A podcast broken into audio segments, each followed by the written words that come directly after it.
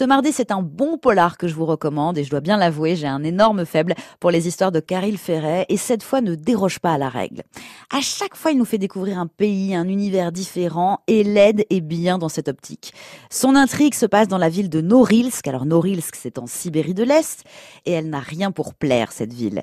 Température allant jusque dans les moins 60, pollution énorme, des mois de jour puis des mois de nuit et immeubles qui s'écroulent. Autant vous le dire, l'espérance de vie n'y est pas très Et pour cette partie, Caril Ferret n'invente rien, c'est documenté. La ville la plus septentrionale du monde ressemble vraiment à cela, à ce quotidien et on sent la fascination de Ferret pour nous le décrire. Alors l'intrigue policière, elle est assez simple. Un corps a été retrouvé lors d'une spectaculaire tempête. Le toit d'un immeuble s'est fracassé au sol ce soir-là.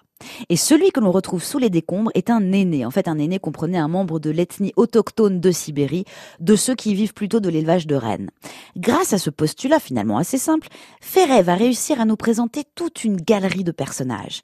Il y a Boris, ce flic qui enquête et qui est fou amoureux de sa femme qui elle est malade, ou encore Dasha, une rebelle qui se retrouve seule du jour au lendemain.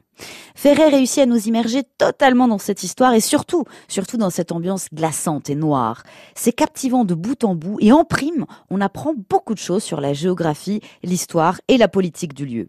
Vous allez forcément en redemander et sachez que si vous avez mordu à l'aide, vous allez pouvoir en reprendre avec Norilsk dans le récit de voyage qu'a publié Caril Ferret parce qu'en 2017, hein, comme je vous le disais, il s'est rendu sur place pour les besoins de son roman. Sachez d'ailleurs que l'aide avait convaincu beaucoup de lecteurs à sa sortie. On se réjouit donc qu'il soit enfin disponible en édition de poche. Ça va nous rafraîchir cet été. L'aide de Caril Ferret, c'est chez Pocket.